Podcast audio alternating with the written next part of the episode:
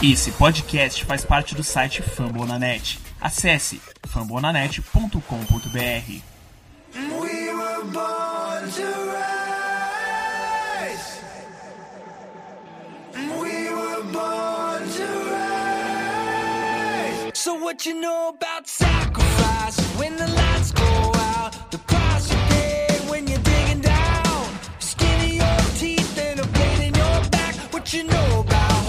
You know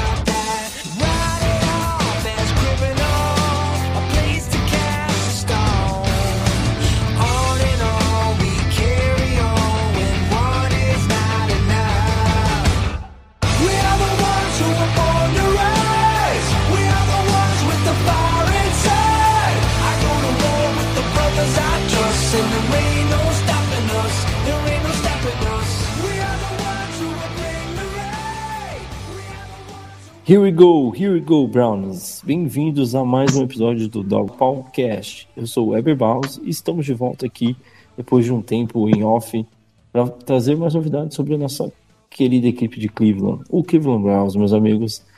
E já vou apresentar nosso querido convidado que está sempre aqui conosco também, a nos ajudando a trazer as, no- as novidades do Brownsão da Massa. Fala, Robert. Boa noite, cara. Boa noite, Ever, beleza? Estamos aí para participar, né, gravando aí mais um episódio da Dampod BR e como você já citou, né, depois de algum tempo, mas estamos aí para falar sobre o draft, sobre as escolhas de Cleveland, sobre os novos jogadores aí da franquia do Cleveland Browns. Tá certo. Então, antes da gente começar, eu queria até passar alguns recados aqui para os amigos. É, Primeiro, mandar um abraço para o querido Marvin Abreu, que é um dos ideali- idealizadores deste, desse projeto do, do podcast aqui. É, Como a gente já falou no- nos últimos episódios, o Marvão tá lá na Nova Zelândia agora. Então, os horários ficam bem incompatíveis com os horários do pessoal aqui. A gente tenta é, fazer uma negociação, mas tá bem complicado. Então, como o próprio Marvin já tinha anunciado lá no grupo, a gente está procurando alguns colaboradores para ajudar a gente a continuar tocando esse ano, que é um ano tão importante para o Browns, depois de tanta mudança que aconteceu. Então, se você tem interesse em participar, nos ajudar aqui como editor, fazendo texto, ou até mesmo é, participar aqui com a gente do, do podcast, é claro que a gente vai fazer uma- alguns testes, algumas análises, para tentar trazer sempre alguém que possa vir colaborar da melhor forma possível. Mas entre em contato com a gente lá no grupo do WhatsApp. Pode procurar tanto eu quanto o Robert ou o próprio Marvin, para que a gente consiga conversar com vocês e ir fazendo essa seleção e trazer aí um colaborador de qualidade, né, Robert? Isso aí, a gente já está nessa procura aí, né? O, o Marvin agora lá na, na Nova Zelândia, os horários nunca batem, para quem não sabe, são 16 horas de diferença, né? A gente está aqui acordando, ele está lá indo dormir e a gente não consegue aí associar esse, esse horário para gravarmos. E aqueles que se interessarem né, em falar sobre o Cleveland Browns, escrever sobre o Cleveland Browns também, lá para as redes sociais, Facebook, Instagram, no próprio site aí do, da Fobonanet. Entre em contato com a gente, se ainda não faz parte do grupo do WhatsApp também, né, nas nossas redes sociais, entre em contato ali via inbox no Facebook, no Instagram, no direct, no Twitter, que a gente coloca você no grupo e, e vamos aí conversar, né? Uma ajuda é sempre bem-vinda, digamos assim, né? É, eu costumo dizer que quanto mais cabeças, melhor fica o processo que você está trabalhando. né? Então, acho que é importante demais trazer ajuda para que a gente consiga continuar produzindo conteúdo de qualidade, assim. Até porque a gente sabe que a galera cobra bastante os episódios, porque realmente é, a- as notícias ficam um pouco escassas nessa, nessa parte de off-season. Então, nosso trabalho aqui é tentar trazer sempre o máximo de novidades possível. Bom, então vamos começar o episódio de hoje. A gente, a gente quer focar no que foi o draft do Cleveland Browns. A gente está bem atrasado com relação a esse conteúdo, mas a gente quer trazer para vocês uma análise geral do que a gente ficou devendo aqui nesse tempo que a gente está fora. É, e já no próximo episódio a gente quer trazer um pouco mais do que está rolando nessa off-season, né, no, nos minicamps, os training camps que estão para começar agora em julho. Né? A NBA já acabou, é, tá passando só MLB e a gente quase ninguém tem saco para assistir beisebol. Todo mundo já tá com o contando os dias para a NFL voltar. Então a gente já quer começar esse aquecimento com vocês, trazendo as notícias do Browns e tudo que tá rolando, para que aquela ansiedade aumente cada vez mais, né, Robert? Isso aí, a gente, a princípio, nos próximos, no próximo episódio já vamos falar bastante sobre essa off-season lá no Browns, os training camps que vem acontecendo, jogadores já cortados, jogadores que estão se destacando, né, muito dos undrafted. E hoje vamos aí falar sobre o draft do Cleveland Browns 2019, tão aguardado draft. Começamos aí no segundo dia dos futuros jogadores, dos futuros não, perdão, os contratos estão assinados dos nossos novos jogadores da franquia, né? E o que nós podemos esperar de cada um deles. Trazer aí todo esse resumo para a galera. É isso aí. Então vamos lá. Uh, trazendo uma visão mais geral, por enquanto, do draft de 2019 é, para o Cleveland Browns especificamente. Né? Então, é, o Browns teve sete escolhas na, no draft de 2019, uh, ah, sendo que nenhuma delas foi no primeiro round por um ótimo motivo. a gente teve até a entrevista do, do John Dorsey falando que ele gostou muito da escolha de primeiro round dele, né, Robert? Você lembra quem que foi? Foi o Odell? Sim, o próprio. O John Com certeza, né? John Dorsey deu uma entrevista falando que ele provavelmente fez a melhor primeira escolha da rodada possível com a troca que ele fez com o Giants, trazendo o Odell Beckham para o Browns e deixando esse corpo de receiver ainda mais explosivo, né, Robert? O engraçado é que acho que no acho, a maioria dos torcedores, né, no primeiro dia do, do draft, todo mundo ficava, caramba, vamos ficar atento que Dawson é, é, meio loucão, ele vai subir no draft, a gente vai pegar uma pique de primeiro round.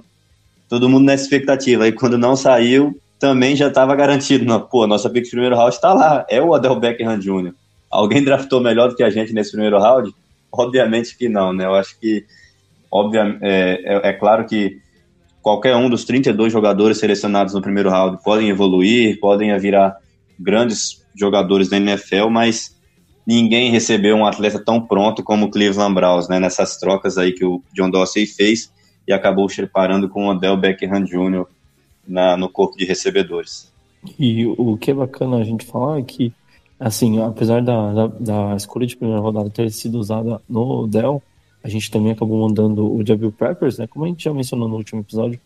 Uh, e, e, eu acho que assim é, é bacana essa parte que você mencionou com relação a essa expectativa de tipo, cara, certeza que o Dorsey vai fazer alguma coisa nesse primeiro round, a gente vai subir, mano, é certeza, e fica todo mundo nessa. Mas ao mesmo tempo, quando não aconteceu, eu acho que uma coisa que todo torcedor do Browns tá tentando se acostumar é, a confiar no trabalho do cara, porque a gente teve muitos general managers, é, vamos usar a palavra correta aqui, nem competentes. Só você pegar o trabalho do Ray Farmer, que ficou aí pelo menos dois anos à frente do Browns, fazendo um péssimo trabalho, com péssimas escolhas e péssimas é, atitudes fora de campo durante, durante os jogos e tudo mais. É, quem não lembra daquela terrível situação das mensagens que ele trocou é, com treinadores e foi punido, deu todo aquele bafafá com, na época do Johnny Manziel. Então, assim, acho que o torcedor do Browns ainda é um pouco complicado de saber que tem um cara que realmente sabe o que está fazendo agora à frente do time e que está mudando toda essa história da franquia, né? Tá mudando, é, é o principal responsável por todo esse movimento que está acontecendo positivo para a equipe do Browns, né, Robert? Exato, acho que um ponto bem importante aí que você destacou é, e eu venho acompanhando, acho provavelmente você também, nos, no grupo né, que a gente tem lá do da Andegpod BR no WhatsApp, quando no começo do trabalho do John Dorsey, a galera já ficava, meu Deus, mas como que ele está fazendo isso? Não é possível. Eu lembro, eu lembro muito bem na, na época da, da troca do Carlos Hyde, né? Que Carlos Hyde, por mais que não era espetacular, vinha fazendo, uma temporada no Browns, na força ali, quando ele troca para dar chance mais ao Nick Chubb, e a galera, caramba, mas o que está acontecendo? Pá, como é que ele faz um negócio desse?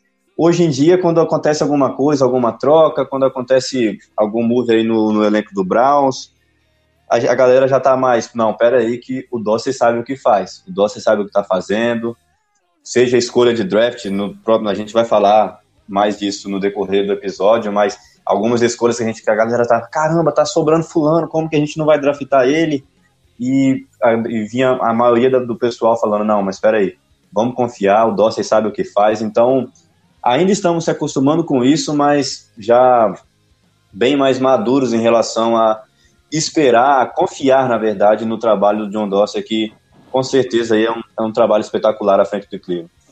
Se a gente pegar, por exemplo, o draft do ano passado, é, as situações das duas primeiras escolhas que o Browns tinha no primeiro round, a primeira escolha e a quarta escolha da primeira rodada, é, era uma situação onde todo mundo tava.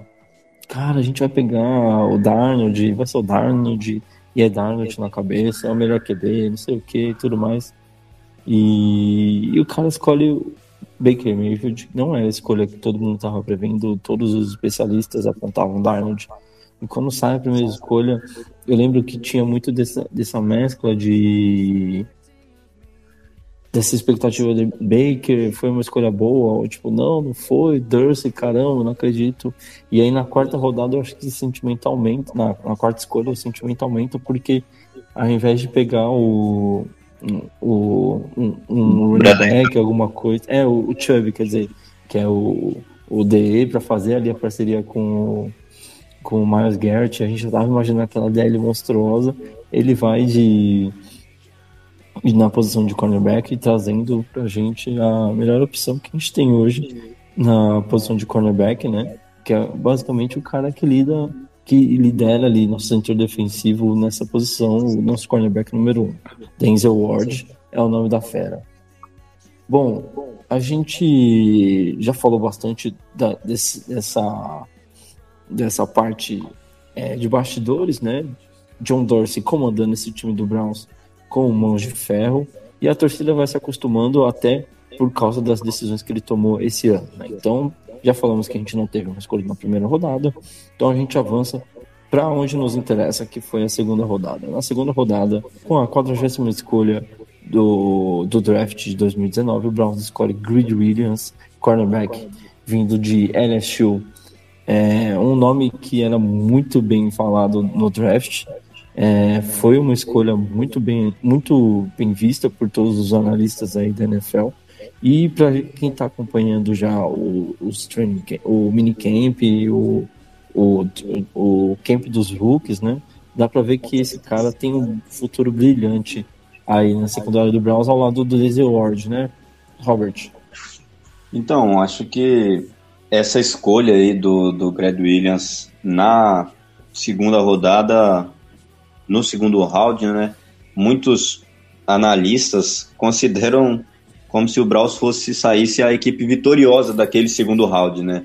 Porque o Greg Williams, sem dúvida alguma, não, é, ele sempre estava, se você fosse olhar os MOOCs ali, a lista de, de cornerbacks desse draft, ele sempre estava ali no top 3 os sites que eu costumo acompanhar, ele sempre estava ali segundo, terceiro melhor cornerback, e mesmo assim sem dever nada para nenhum dos outros cornerbacks do draft.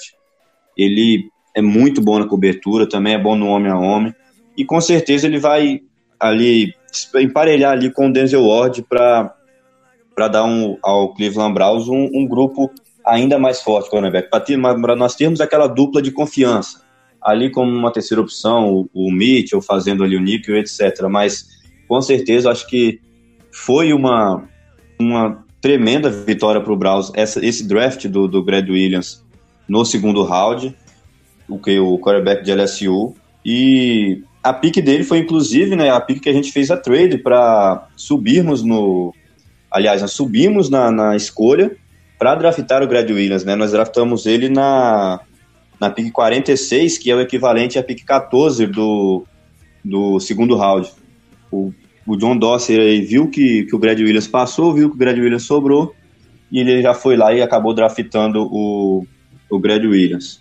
Então, eu acho que ele fez um grande trabalho também na, na no college, lá em LSU. Na minha opinião, o Brad Williams chega e assume ali a vaga de starter ali ao lado, assume como, na verdade, como cornerback 2, mas ali ao lado do Denzel Ward vai ser os dois cornerbacks que mais vão ter snaps e realmente esperançoso aí com o que pode agregar a nossa defesa, o que pode agregar ali o ali a secundária o Brad Williams ao lado do Denzel Ward, né, que também vem agora para o seu segundo ano, tem evolução, toda essa questão do Denzel Ward. E aí você tem uma secundária do Browns que é cada vez mais, aquela peça que está sendo adicionada se torna é, fica mais encorpado a gente teve uma, um ano muito bacana, no, já se tratando de secundária, em 2018, mas eu tenho certeza que dá sempre para melhorar. E com essa troca do, do coordenador defensivo do Browns, saída do, do Greg Williams, né, que terminou a temporada como head coach, e agora a vinda do, do novo é, coordenador defensivo com uma ideia diferente de defesa, é, mas com ótimas peças para trabalhar. E eu acredito que dá para fazer um ótimo trabalho aí. Você tem o Denzel Ward numa ponta, o Grid Williams na outra, Demarius Wendell cobrindo bem o fundo. E eu quero ver quem é que vai ficar com essa vaga de strong safety, porque a saída do Jabril Peppers deixa uma lacuna aí que pode ser preenchida tanto com o Morgan Burnett, que veio do, dos Steelers, ou com uma das próximas escolhas que a gente vai citar aí futuramente, que é o Red Wine, que eu já vi alguns, alguns tapes dele, algumas coisas do, dos treinos que ele tá fazendo. Estou apostando bastante nesse cara aí, viu?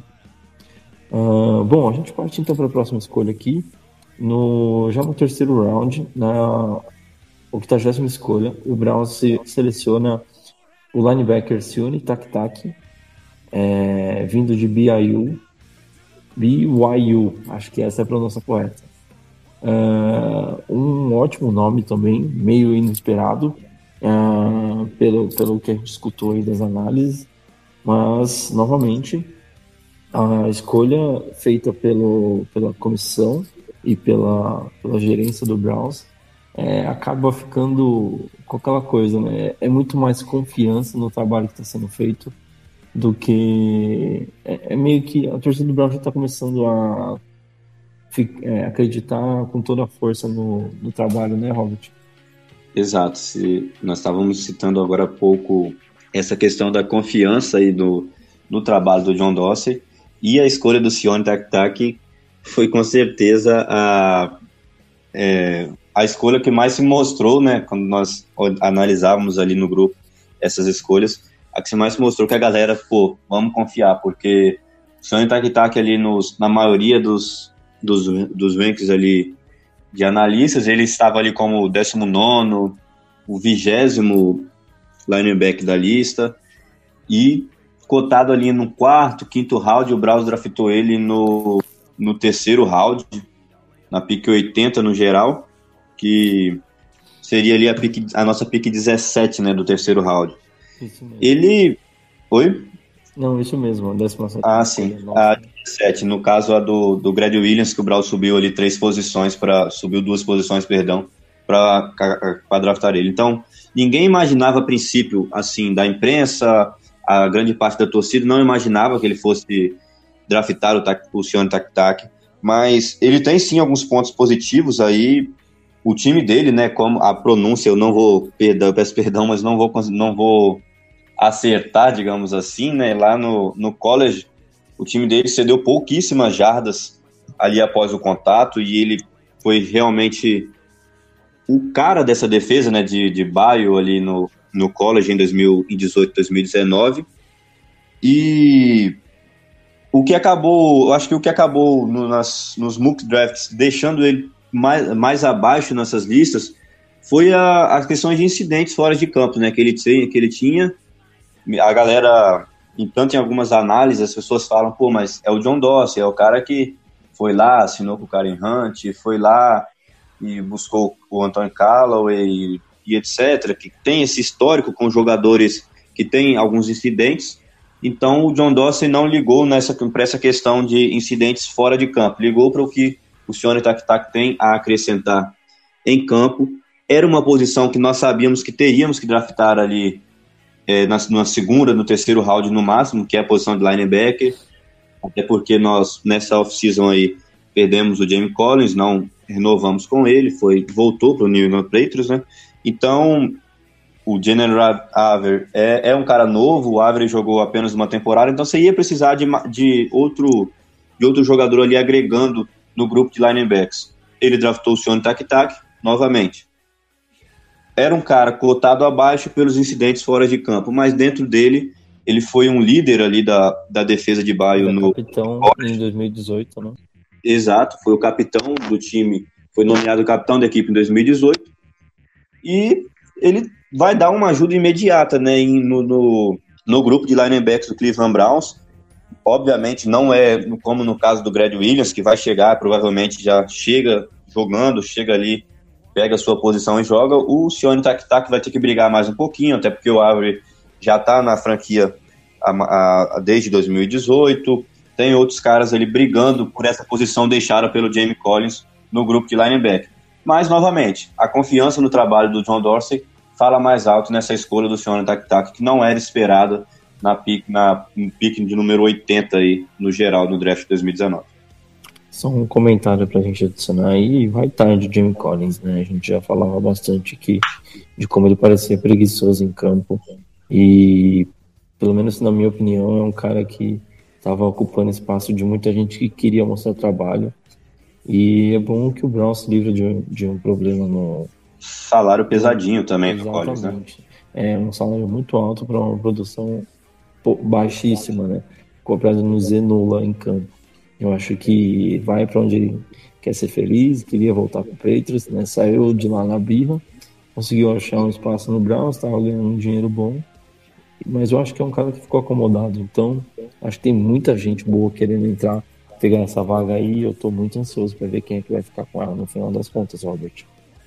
É, realmente é uma das daquele aquele time ideal que a gente tem em mente ali, né, do, dos que vão começar a temporada do Cleveland Browns, essa posição aí de linebacker com a saída do Collins, que mesmo ali criticado por muitos pessoas, era o titular, era o cara, o start que teria, o linebacker teria mais, mais snaps ali na, na posição.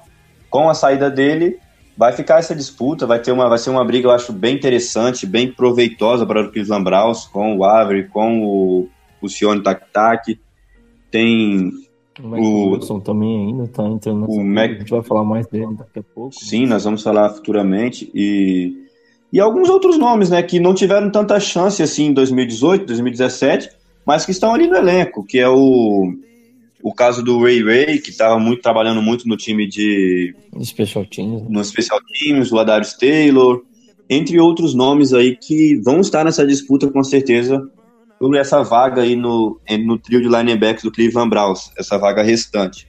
Dentro desses nomes que a gente tem na defesa do Browns, ali no setor de linebackers, eu acredito que tem dois nomes que não dá nem pra gente é, imaginar saindo, né? Que é Kirksey e o Schob, o Schobert, né? Que ficou envolvido até em alguns, alguns buzzes aí de, de trade, né? Que seria envolvido em trocas.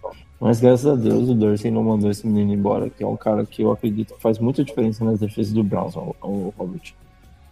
Exato. O, os dois aí são, são essenciais aí na, nesse grupo de linebackers do Cleveland Browns. Em 2017, né, que foi o ano do 016, o Chobert já esteve no Pro Bowl, em 2018. 2017, ambos estiveram ali no top 5 de tackles, apesar de não ser uma estatística que irá, garante muita coisa, mas é sim algo importante. Então são os dois líderes ali na nossa defesa, né? Então sim. essa outra vaga, essa terceira vaga fica, por enquanto está em aberto. Nós devemos ver o que vai acontecer nos training camps, nos jogos de, de, de pré-season também, né? Nos jogos da pré-temporada. Com certeza, vai ser oportunidade para ver quem. A oportunidade que eles vão ter. Mas é isso, eu creio que o que o Sione Takitaki vai estar sim na lista final do Cleveland Browns só que, na minha opinião, ainda não é garantido que ele já chega, vai ganhar a posição ali e vai ter o maior número de snaps. Eu acho que o, o Avery está bem, larga um pouquinho à frente dele, na minha opinião. Bom, para a gente avançar então, agora a gente entra no quarto round do draft, né?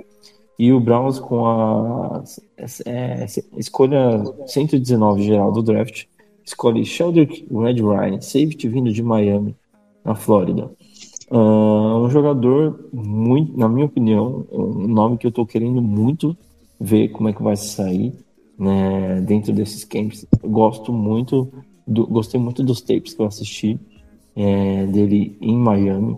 Eu acho que é um jogador que tem tudo para dar certo nessa secundária do Browns e fazer um trabalho bacana ali ao lado do Demarius Randall, que para mim é o principal nome que sobrou ali nesse fundo. Né? A gente tem o Morgan Burnett que veio é, como free mas que o pessoal que conseguiu acompanhar um pouco a temporada dele no Steelers sabe que ele sofre um pouquinho com passes em profundidade, que é uma coisa que safety né, realmente não pode ter problema, né, Robert? Exato, o Red Wing aí veio de Miami e lá em Miami ele jogou, além de safety, ele também jogou como cornerback, né? Também vai ser algo interessante, até porque não está garantido, na minha opinião, que ele vai ser esse cara que vai jogar ali na posição que era do Peepers, que vai jogar ali ao lado da Marius Randall, porque, como você disse, né, chegou aí no Cleveland Browns agora nessa off-season o Morgan Burner, e também chegou o, o, Eric Murray, que veio numa troca com o, o Ogba. Sim, então, são... De Kansas City, né? Isso, exato, o Eric Murray. A gente, tá, a gente geralmente já pensa no Eric Berry, né, que seria lá o... Sim o Pro Bowl, etc. Mas veio o Eric Murray e junto com o Morgan Burnett e o Red Wine vão disputar aí entre esses três, na minha opinião, duas vagas para para a posição de safety ali para jogar ao lado do Demarius Randall. Então, como eu citei, em Miami ele jogou como cornerback, então também pode ser uma opção para para a posição de cornerback ali, fazendo o níquel, quem sabe. Ele é um cara que foi, foi destaque também ali no combine do draft. Ele percorreu as 40 jardas em 4, em 4 segundos, em 4,40 segundos, e foi ali na, na, na, ocasião o sexto melhor da posição dele nessa, nessa, nessa atividade. Nos, nos sites, nos ranks, antes do draft, o Ed Wine era considerado o décimo melhor safety do draft, foi draftado aí na posição 109. Opa, perdão. 119. 119. E, novamente, eu acho que é mais um, assim como o senhor Tac Tac, chega, deve ficar entre os 53, deve ficar entre, o, entre o, a lista fina, na lista final do Cleveland Browns, só que também não acho que vai ser ali, não deve ser o cara da posição, o cara que vai chegar e já começar jogando. Eu acho que o Morgan Burnett e o Eric Murray trazem ali experiências a mais que contam a favor deles nessa disputa direta ali por essa posição. Então, é ver aí, né, como eles vão, como ele vai se sair, como eles, ele vai sair no training camp e também nos jogos de temporada, também nos jogos de pré-temporada, para ver se o Sheldrick aí consegue ganhar essa posição, porque realmente em Miami tem uns tapes aí dele bem interessante, cobertura, contra-passe em profundidade. Ele realmente parece um grande jogador. Vai ter que ganhar a posição aí nos training camps, na pré-temporada do na minha opinião, hoje, se a temporada começa hoje, sem ter visto ainda o Sheldrick no jogando pelo Cleveland Browns, hoje o titular seria o Morgan Burnett, mas o Sheldrick tem toda uma qualidade, tem tudo para tentar aí ganhar essa posição e fazer essa dupla ali de safety ao lado do Demarius Randall, que é o titular absoluto ali do outro lado como free safety, né? Com certeza. Bom, é... tem algumas entrevistas que o próprio Red Ryan deu, onde ele afirma que ele pode jogar em qualquer lugar. E eu acho que é a melhor postura que ele pode adotar, sendo que ele está chegando agora, é novo, tem muita gente mais experiente na frente.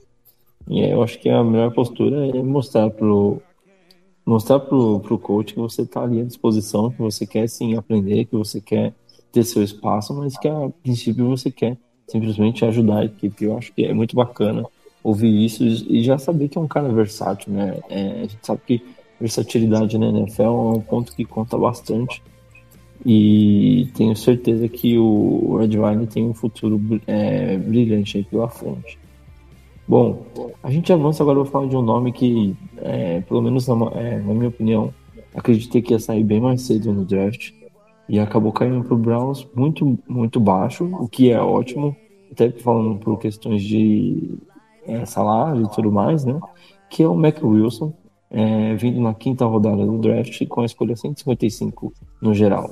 Né? Mac Wilson, vindo, que vem de Alabama, linebacker, é um jogador que em Alabama chegou a jogar snaps no ataque como fullback, na defesa como linebacker e também em special teams. Robert, o que, que dá pra gente falar de Mac Wilson? Ah, eu acho que a escolha do, do Mac Wilson, né, o Browns também saiu como a franquia vitoriosa daquele quinto round da NFL devido à escolha. Mac Wilson que, com certeza, ali falando apenas do dentro de campo, era ali no máximo um top 5, no mínimo, perdão, no mínimo um top 5 dos linebackers, entre os linebackers. Ele, em muitos sites ali davam ele como terceiro, segundo, atrás apenas ali do Devin White e do Devin Bush. E acabou caindo no, no draft, né? Ele que estourando ali sairia no final do segundo round, pela, pela previsão de muitos. Quando nós pensamos que não, já estávamos no quinto round, o Browns no relógio e o Mac Wilson disponível. Então, ele é um cara que com certeza tem muito talento, se não à toa estava ali cotado como top 3, top 5 linebacker desse draft. Mas eu gostei de. Eu destacaria uma, uma frasezinha de um analista da NFL que ele diz, diz o seguinte: pode levar algum tempo, mas o Wilson tem a chance de evoluir para um jogador que com certeza supera a produção típica para uma escolha de quinto round. Ou seja, com certeza ele vai ter tempo e com o tempo, se ele trabalhar direito, ele vai conseguir mostrar que realmente ele era um cara para um cara de primeiro round, ele era um cara de no máximo ali segundo round, que pode sim evoluir, pode sim agregar muito ao Cleveland Browns. E no Cleveland Browns agora em 2019 para essa temporada, especificamente para essa temporada, vai ser mais um que entra na briga aí por essa posição para fechar aí, né, o trio de linebackers do Cleveland Browns junto com o Avery, que nós já citamos, com o Sione Tak Tak, draftado no terceiro round. O Mac Wilson tem muito talento e se realmente dentro de campo apresentar o que sabe e conseguir evoluir, ele tem tudo aí para chegar forte nessa briga e quem sabe até ganhar a vaga, né, para jogar aí mais snaps ao lado de ao lado do Schobert e do Kirksey. É, na minha opinião, eu acho que é um cara que está foi escolhido até abaixo da posição onde originalmente eu acreditei que ele ia sair. E para mim ele tem nível aí de segundo, terceiro round no máximo, cara. É, foi uma surpresa muito, é, assim, fortuita, né? A gente gostou, não, não foi ruim ele ter vindo até o quinto até o quinto round, mas a gente esperava que ele não fosse chegar pra gente, né, pra escolha. Graças a Deus chegou e agora compõe esse elenco do Browns boa sorte aí pra ele. A gente espera que ele consiga fazer o que a gente espera de, de um linebacker que tem todo esse histórico que ele tem em Alabama como um ótimo jogador vindo de lá. Bom, e agora, dando sequência aqui no quinto round, a gente fala da, da escolha 170 no geral, que foi o kicker Austin Seibert, vindo da é, Universidade de Oklahoma, da mesma universidade do nosso querido QB Baker Mayfield, e que também foi protagonista no draft esse ano com mais um QB saindo de lá, que foi o Kyler Murray. Bom, é, vamos falar um pouquinho mais dele agora. O Seibert veio através de uma escolha é, que foi trocada com o Patriots e vem para fazer competição com o Greg Joseph e teve uma temporada lamentável no último ano, aí deixando, custando até vitórias para o Browns que a gente poderia ter conseguido alcançar e que foram deixadas de lado por erros de chute e tudo mais. Robert, Austin Seibert, o que, que você tem para dizer sobre esse rapaz? É, foi. Eu acho que mais uma dessas escolhas que nós podemos considerar ali uma surpresa, né? Literalmente abriu ali o, o quinto round do draft da NFL. O draft ali surpreendeu bastante gente. Um kicker logo de cara no quinto round.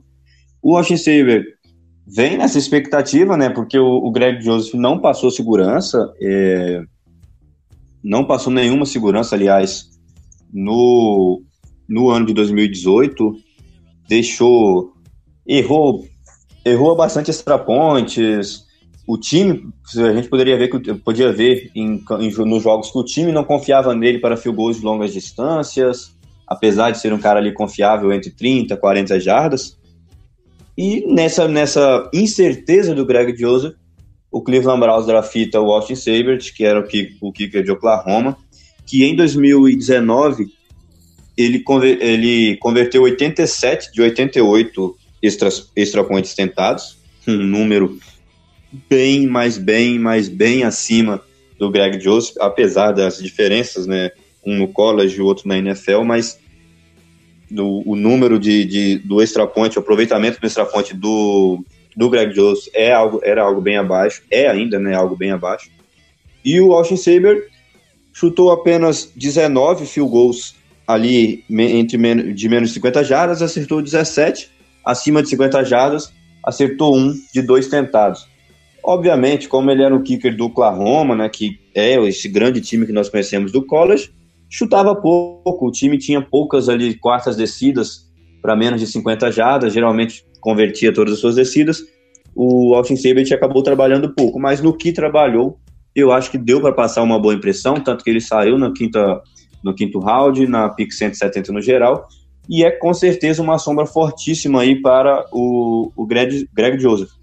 No caso do Austin Sabert, eu acho que vai realmente depender muito do que, do que ele apresentar nos training camps, do que ele vai apresentar no training camp para conseguir chegar nessa lista final, conseguir desbancar o Greg Joseph, que era aquilo que nós estávamos comentando, né, antes de, de começarmos a gravar, que mesmo que o Greg Joseph não seja o cara mais confiável do mundo, é o cara que está lá na franquia, é o cara que está lá já desde 2018. O Austin Sabert chega agora, vem do college, tem que evoluir muito ainda, e se ele mostrar essa determinada evolução no training camp, ele pode aí desbancar o Greg Joseph. Eu acho que por agora vai ser algo difícil, deve, ele parece ainda um kicker bem cru, então vamos ver o que vai acontecer aí nos training camps para ver se o Austin Saber desbanca o nosso querido Greg Joseph.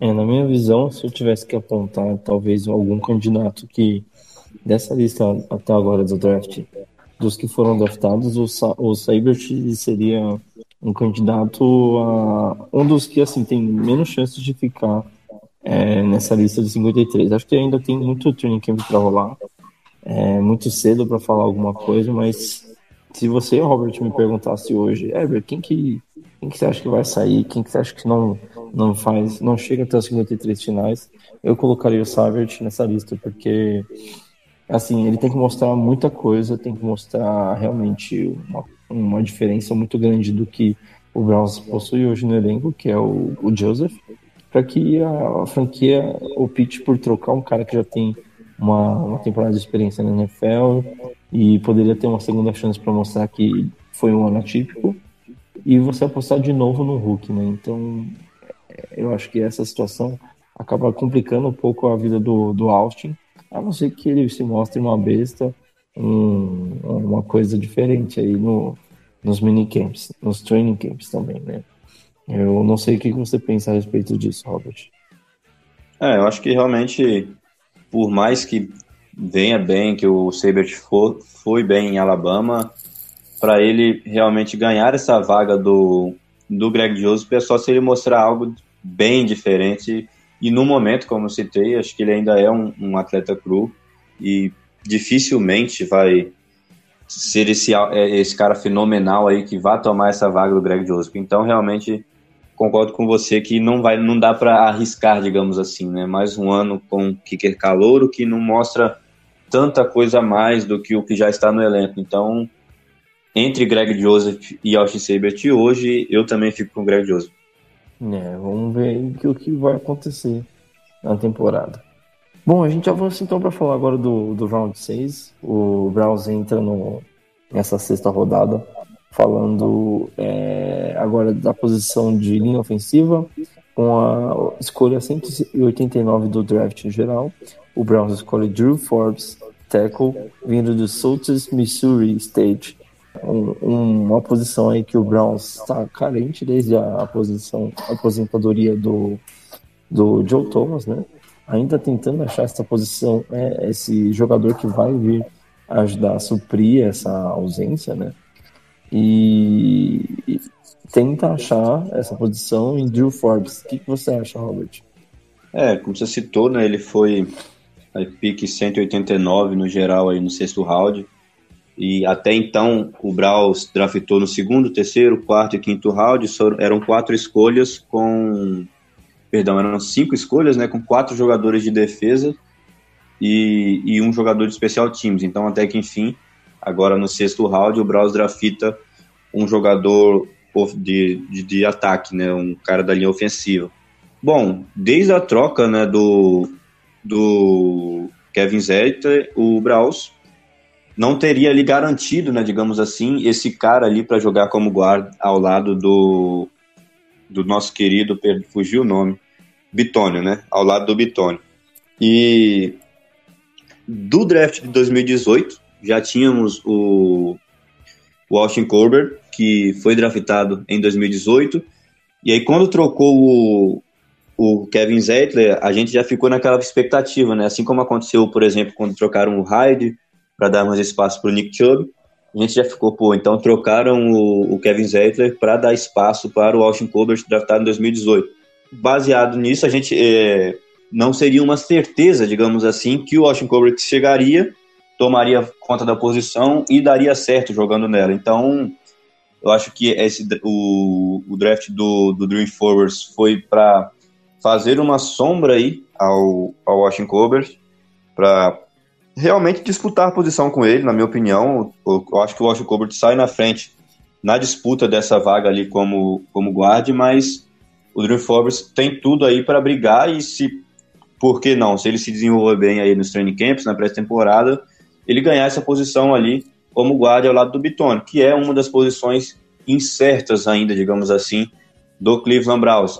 Quem vai jogar ali como guarde ao lado do Joe Bitone. Então, o Drew Forbes, para mim, é um cara que vem para brigar, junto aí com o Austin Colbert, para brigar por essa vaga, né? Tem também o Eric Kush, que, que veio na, na off-season, mas que, na minha opinião, pelos tapes que vi, tá bem abaixo dos dois. Acho que não vai chegar a, a uma disputa tão forte com os dois na disputa por essa posição. E vale lembrar também que a gente teve o corte do Desmond, Desmond Harrison, né? Foi cortado aí recentemente, nessa última semana que passou que também pode dar indícios que o que está sendo visto nos training camps dá uma segurança da, de manter o que tem, que foi trazido novo, né? E mandar embora o que estava teoricamente sobrando, né, Robert? É, o Desmond Harrison foi cortado aí no início do mês de junho. Ele que chegou logo após a saída do a aposentadoria do Joe Thomas ele que chega como um draftado, ou seja, você tira um cara tantas e tantas vezes ao Star, é, Pro Bowl, ao Pro, perdão, e do nada você substitui ele com o drafted. O Desmond Harrison tinha jogado ali até a metade da temporada. Depois, com a troca, com a saída do Hugh Jackson, o Greg Robson assume ali e joga bem mais que o Desmond Harrison. Então, realmente, ele já estaria atrás aí nessa temporada e parece que alguns problemas ali essa campus, né, chegando atrasado, etc, culminaram aí nessa nesse corte do Desmond Harrison. E na questão do guarda é isso, né? A gente tem que ver acho que até o fim da, dos jogos de pré-temporada, quem vai ser esse cara que vai estar tá melhor preparado ali para proteger o nosso querido Baker Mayfield. E essa questão que você citou por último é o que mais a gente está preocupado, né? Porque a gente sabe que tem um bom corpo de receivers, a gente tem um grupo de running back fantástico, mas e, vai um, quarterback, um quarterback que vai liderar toda essa unidade ofensiva, mas a gente sabe que tudo isso pode desmoronar se você não tiver uma linha que consiga bloquear, consiga dar 3, 4 segundos para o Baker conseguir analisar a jogada, ou até mesmo para que esse jogo corrido funcione. Então não adianta você ter as melhores peças nos outros setores, sendo que a linha não consegue bloquear para uma corrida ou conseguir dar tempo para que o QB consiga fazer o passe. Né? Então, é uma peça-chave dentro desse setor ofensivo e eu acredito que está sendo uma coisa que está sendo muito analisada pela comissão técnica do Browns para que consiga, consiga é, deixar essa base bem estruturada e para que o ataque do Browns consiga produzir da forma como está sendo esperado que isso aconteça, né, Robert? Exato, acho que além, obviamente, né, do, do corpo de recebedores, ali os running backs, na partir da oitava semana vai ter o Karen Hunt, já vamos ter aí o Nick Chubb e Duke Johnson. Tem que ter uma linha que capacite ali, né, que deixe o ataque pensar um pouquinho, deixe o Baker pensar ali que seja 3, 4 segundos para fazer os passes, que deixe o abra caminho ali para o Nick Chubb, para o Duke Johnson a princípio, depois para o Karen Hunt fazer, fazerem ali o seu, o seu papel, o seu trabalho dentro de campo. Eu realmente tenho um pé um pouco atrás com o, o Chris que é o, o teclo esquerdo ali, né? Ele jogou toda a temporada de 2018, porque realmente não tinha outro ali para a posição. Então foi ele mesmo, acabou, não fez uma temporada ruim, digamos assim, foi um cara regular, mas não sei se confiaria tanto no Chris Obard para essa temporada. Do outro lado tem o Greg Robson, que na minha opinião foi muito bem no final da temporada, ali quando ele assume logo que o Ru Jackson é demitido. E a questão do Bitônio, né, que é um baita de um, de um guard, o nosso center também, o Tretter, muito bom. E a outra questão é essa incógnita aí do, do guard, né, que são dois caras que ainda não jogaram na NFL, que é o Austin Colbert e é o Drew Forbes. Ali não, ainda não tiveram bastantes snaps na NFL, o Drew Forbes nenhum, é, ainda nenhum. Então é uma, é uma incógnita, são jogadores com potenciais, mas que tem que, tem que desenvolver isso dentro de campo. Não adianta você ter potencial, mas dentro de campo não rendeu o esperado. Então a gente espera que, o, que esses dois possam ir bem, que possam disputar essa vaga e que realmente deem conta do recado. Né? Então, acho que quanto à linha ofensiva, a minha opinião é essa. Não confio tanto no, no Chris Ubard, mas também não minto. Ele fez uma temporada ok, uma temporada regular, não comprometeu, digamos assim. Exato, não comprometeu. E o Austin Colbert e o Drew Forbes ainda são incógnitas, né? Incógnitas, né? Torceremos aí para que eles possam se desenvolver e proteger bem aí o, o Baker Mayfield. Tá certo, então a gente agora entra no sétimo round do draft de 2019 com a escolha 221 é, do draft geral de 2019 o Brown seleciona Donnie Lewis Jr., cornerback de Tulane. Donnie Lewis que já tem é, foi muito bem é, avaliado aí pelos especialistas como uma ótima escolha nesse nessa altura do draft, né? Dá para dizer que o Browns conseguiu se sair muito bem, novamente escolhendo mais uma boa peça para essa secundária, Robert. É, eu acho que a escolha do. O, a última escolha né, do Browns no draft 2019 foi o, o Lewis Jr. na pick 221. E ele foi o terceiro cara ali, né, da secundária que o Browns escolheu. Draftou o Sheldrick, o Red Wine, draftou o, o Greg Williams e ele foi o terceiro aí nessa, nessa contagem, mostrando aí o, o, compromisso do Cleveland Browns, né, do John Dawson principalmente, em reforçar a secundária do Cleveland Browns ano passado, em 2018, é, sofreu bastante com lesões, perdendo ali o Terry Smith em um determinado momento, o AJ Gaines, etc. Então ele reforçou bastante esse setor.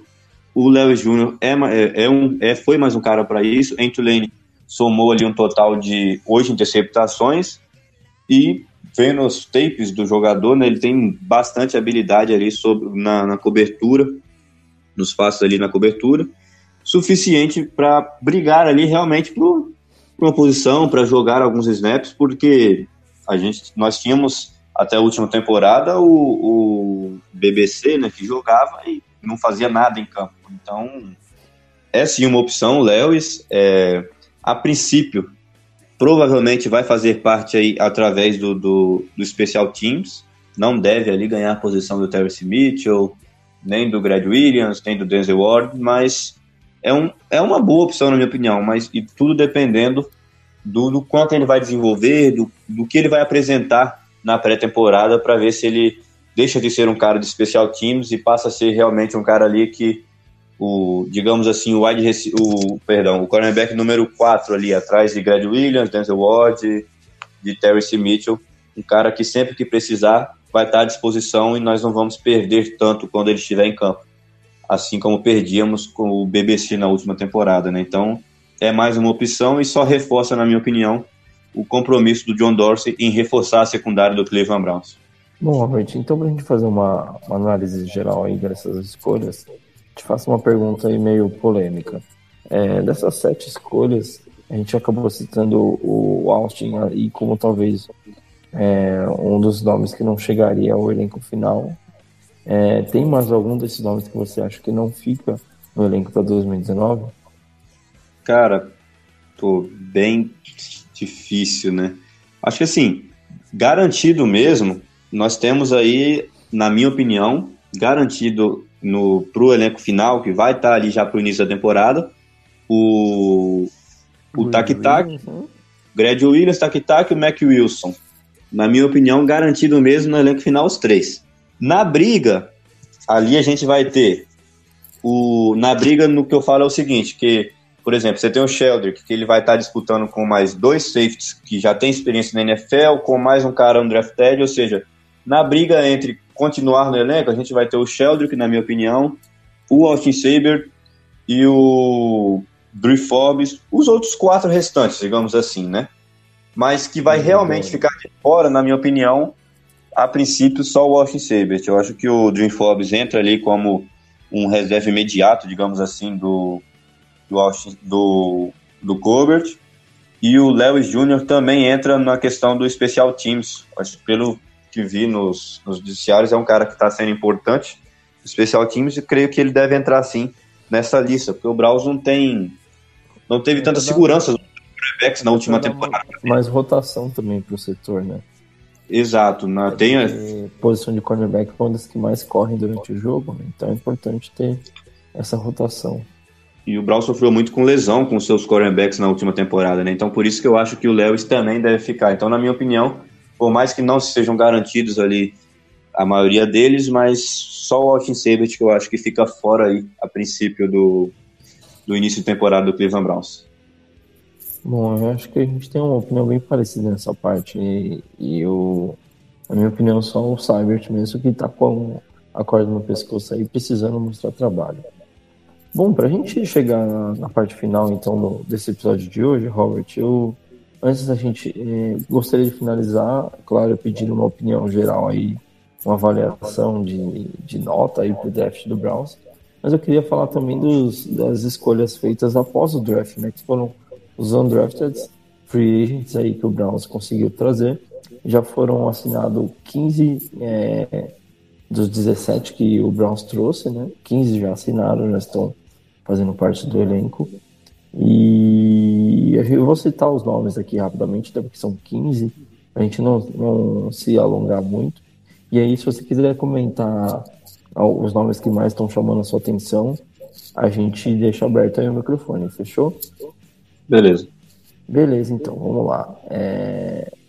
Dorian Baker, wide receiver, vindo de Kentucky. Uh, David Blau, QB, vindo de Purdue. Uh, Stephen Carson, end, vindo de Princeton. É, Brian Finean Gonofo, acho que é esse o nome do rapaz. Tackle, vindo de Idaho State. Jamie Gillan, Panther, vindo de Arkansas Pine Bluff uma universidade um pouco menorzinha, mas esse rapaz já chama minha atenção, já queria até colocar esse, esse comentário. Darren Hall, running back vindo de Pittsburgh. GT Russell, safety vindo de Florida Tech. D, DJ Montgomery, wide receiver vindo de Austin Peay. Jerry Owens, defensive end vindo de Oklahoma State. Jermaine Pounder, cornerback vindo de St. Francis, White Ray, defensive end vindo de Boston College, Anthony Stubbs, linebacker vindo de Prairie View A&M, é, os nomes complicados aqui, galera, me perdoem aí pela pronúncia. Trevon Tate, center, vindo de Memphis. Willie Wright, center também, vindo de Tulsa. E o Dedrick Young, segundo, é, vindo de Nebraska. Robert, desses nomes todos que eu citei, quais são os que estão chamando mais atenção aí pelos trabalhos que estão sendo executados? Cara, eu acho que nem não tanto pelo trabalho já na pré-temporada, aliás, mas sim pelo trabalho executado no college. Um nome que eu quero ficar bem atento aí nessa off-season do Browns, nos jogos de, de pré-temporada, para ver se vai engrenar ali no elenco, apesar da posição já está bem servida, digamos assim, é o do defensive end, o Jerry Rowens, do Oklahoma State. Teve números até que interessantes na última temporada, jogou ali 13 jogos, variando bastante os snaps, e em 13 jogos ele teve 6 sacks, não jogou ali todos os snaps, então é um número considerável, os 6 sacks que ele teve, um total de 31 tackles.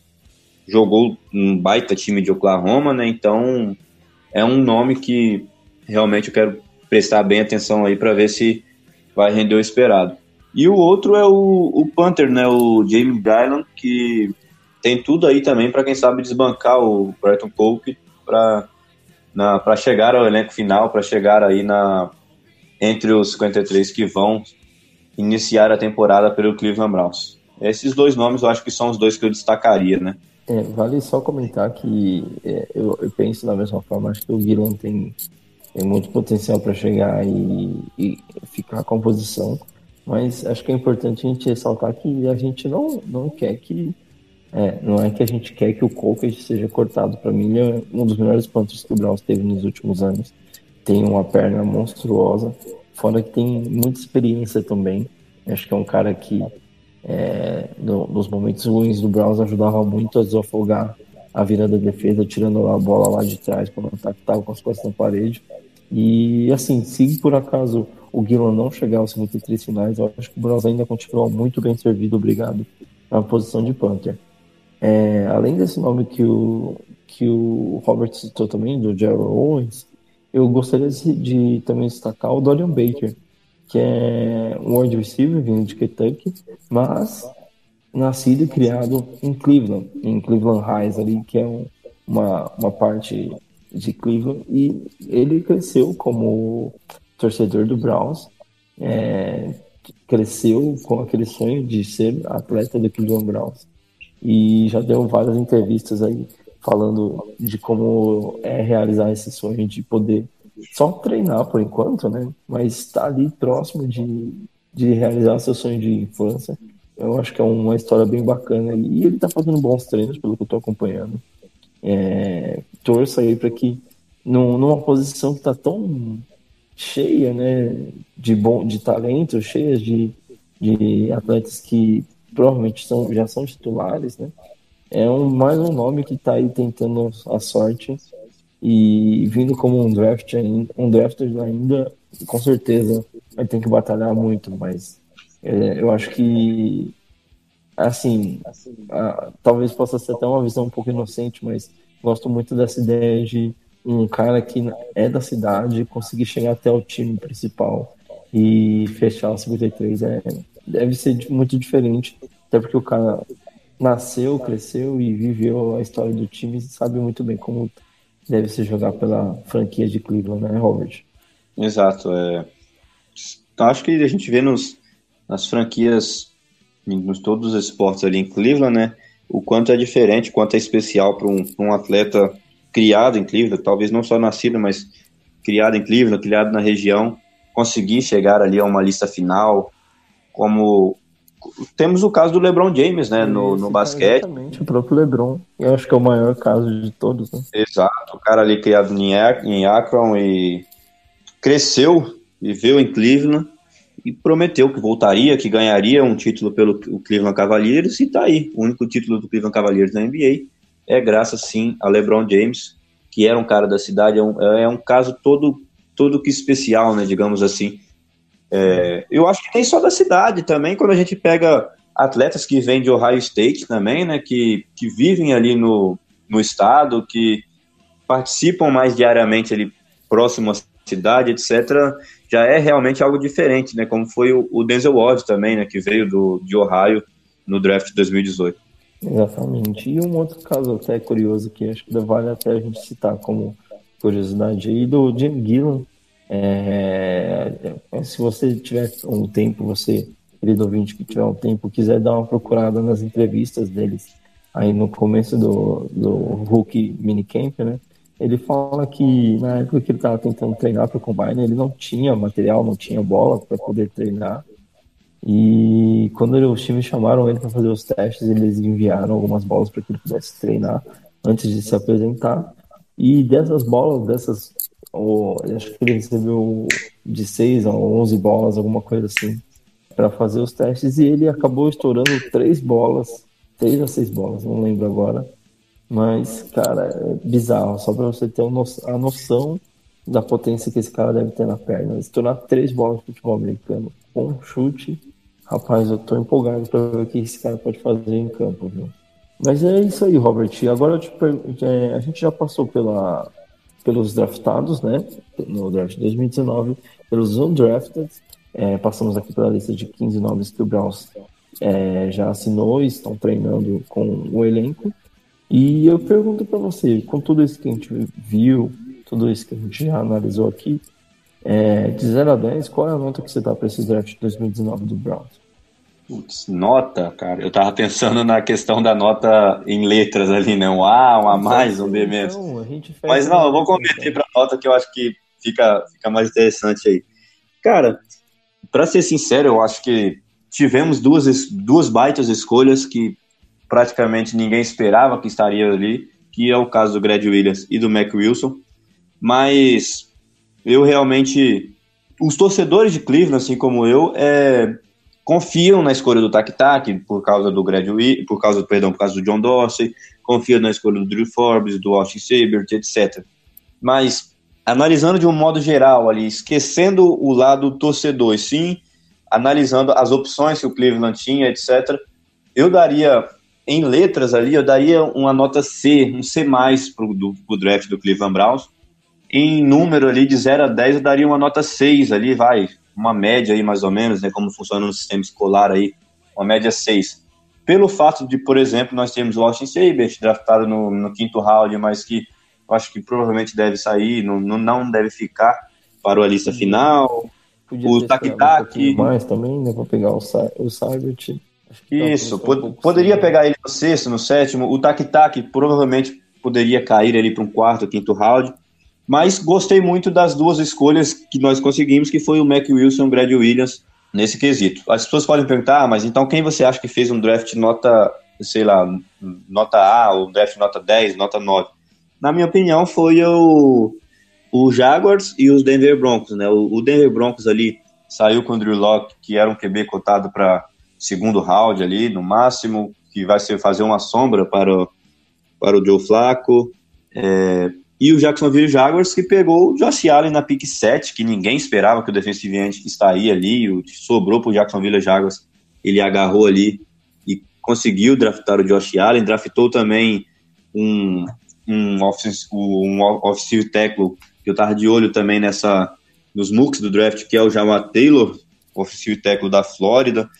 Então, na minha opinião, o, o Jacksonville Jaguars e o Denver Broncos são times que têm ali nota 9, nota 8 ou 10 no draft. Cleveland Browns, na minha opinião, 6. Olhando pelo lado de confiança no John Dorsey, eu diria uma nota 7, 7,5, mas sim um draft acima da média, então, digamos, para o, para o Cleveland Browns, olhando pelo lado torcedor. Pelo lado ali, analisando no geral, um draft na média, é a minha opinião, mas torcemos aí, né, como todo torcedor, para evolução desses prospectos para que o Shone Tak que o Sheldrick Redwine, que o próprio Austin Sabert, por que não, né? Façam umas brilhantes pré-temporadas, os training camps que possam surpreender a todos, para aqueles que não confiavam, e, e chegar ali no elenco final e agregarem muito para o Cleveland Browns 2019. Bom, eu vou até deixar minha nota também, então, já aproveitando, eu acho que em letras eu vou, é, vou te acompanhar no seu palpite, acho que um C mais Talvez até um, um B menos assim é, seria bem apropriado. Gostei das escolhas, tirando esse fato do que a gente comentou, né? Acho que teve algumas precipitações. Podia ter esperado um pouco mais, talvez, para ter feito algumas escolhas, como a do Cybert ou a do próprio é, é, do Tac Tac também. Acho que poderia ter esperado pouco mais. Mas em, em, números, assim, se tivesse que dar uma nota em números, eu daria acho que 7,5. 7,5 é uma boa nota aí pro draft do Browns.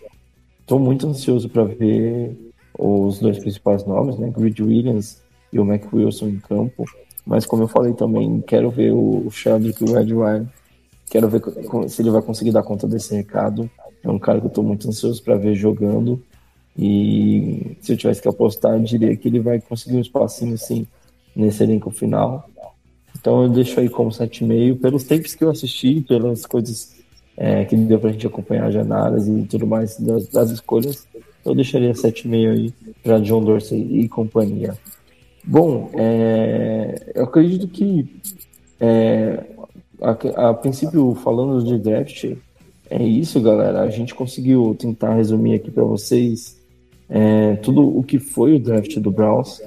É, tem bastante coisa que já está rolando de, de análise, mas já, é do, dos atletas em campo, dos atletas treinando com os, os veteranos, né? então a gente já quer trazer isso para vocês no próximo episódio. para que a gente consiga analisar o que está rolando já de melhor, né, que já rolou no, no Hulk Minicamp, né?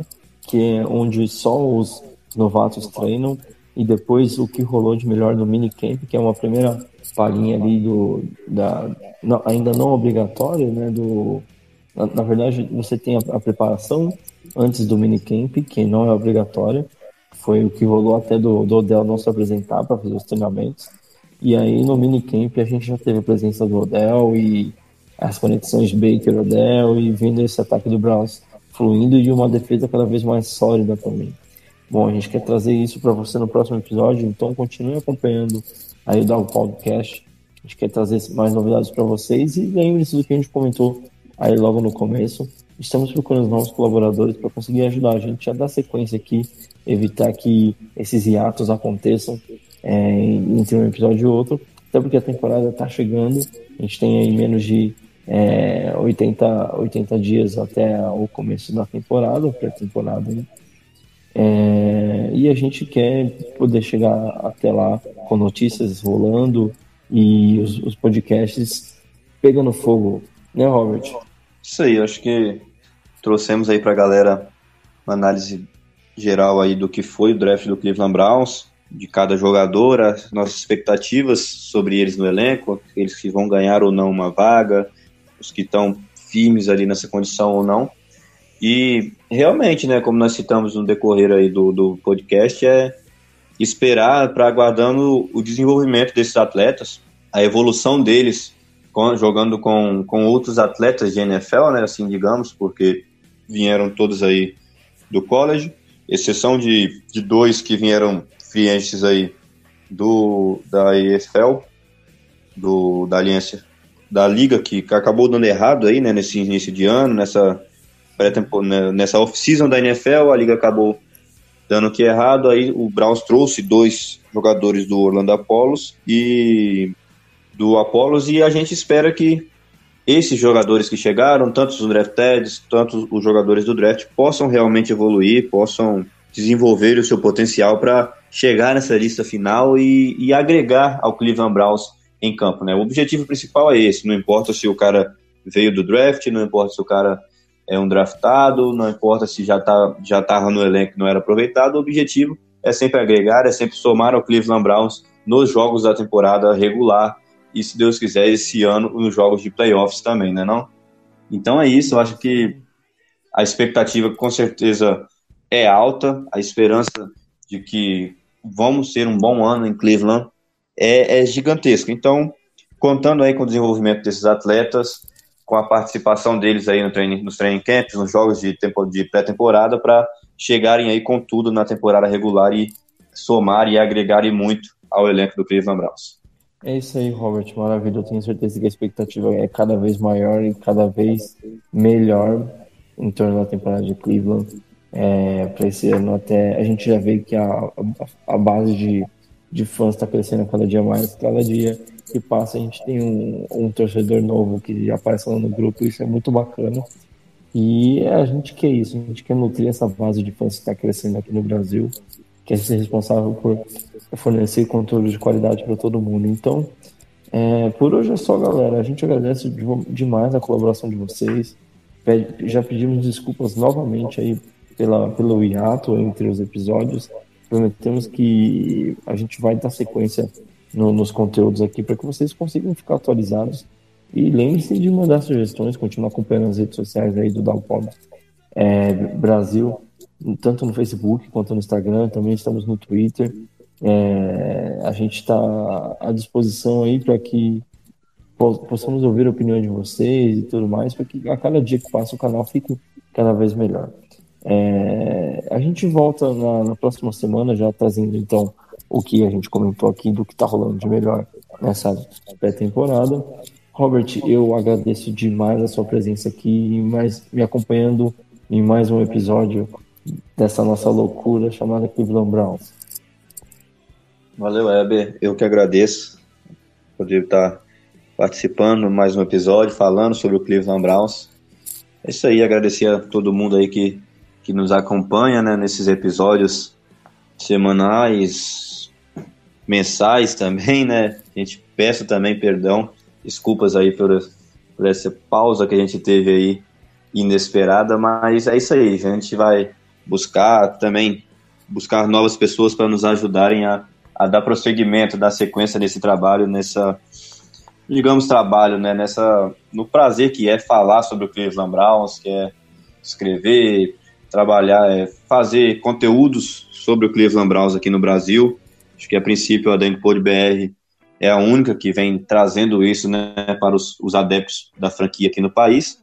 E é isso, continuar trabalhando cada vez mais. Agradeço a oportunidade de participar aí de mais um podcast falando aí sobre o Cleveland Browns. Valeu, Eber. Obrigado, um abraço. Um abraço e só para a gente reforçar, um abraço para Marvin Abreu, grande Marvin, saudades inclusive. Esperamos você de volta aqui, gravando mais um programa conosco, Marvão. Bom, galera, a gente agradece a audiência de vocês. Continuem acompanhando o Dog Pound é, Cash. A gente volta o quanto antes para trazer mais novidades para vocês. Hoje fica aquele abraço, até a próxima. Here we go, here we go, Brownies.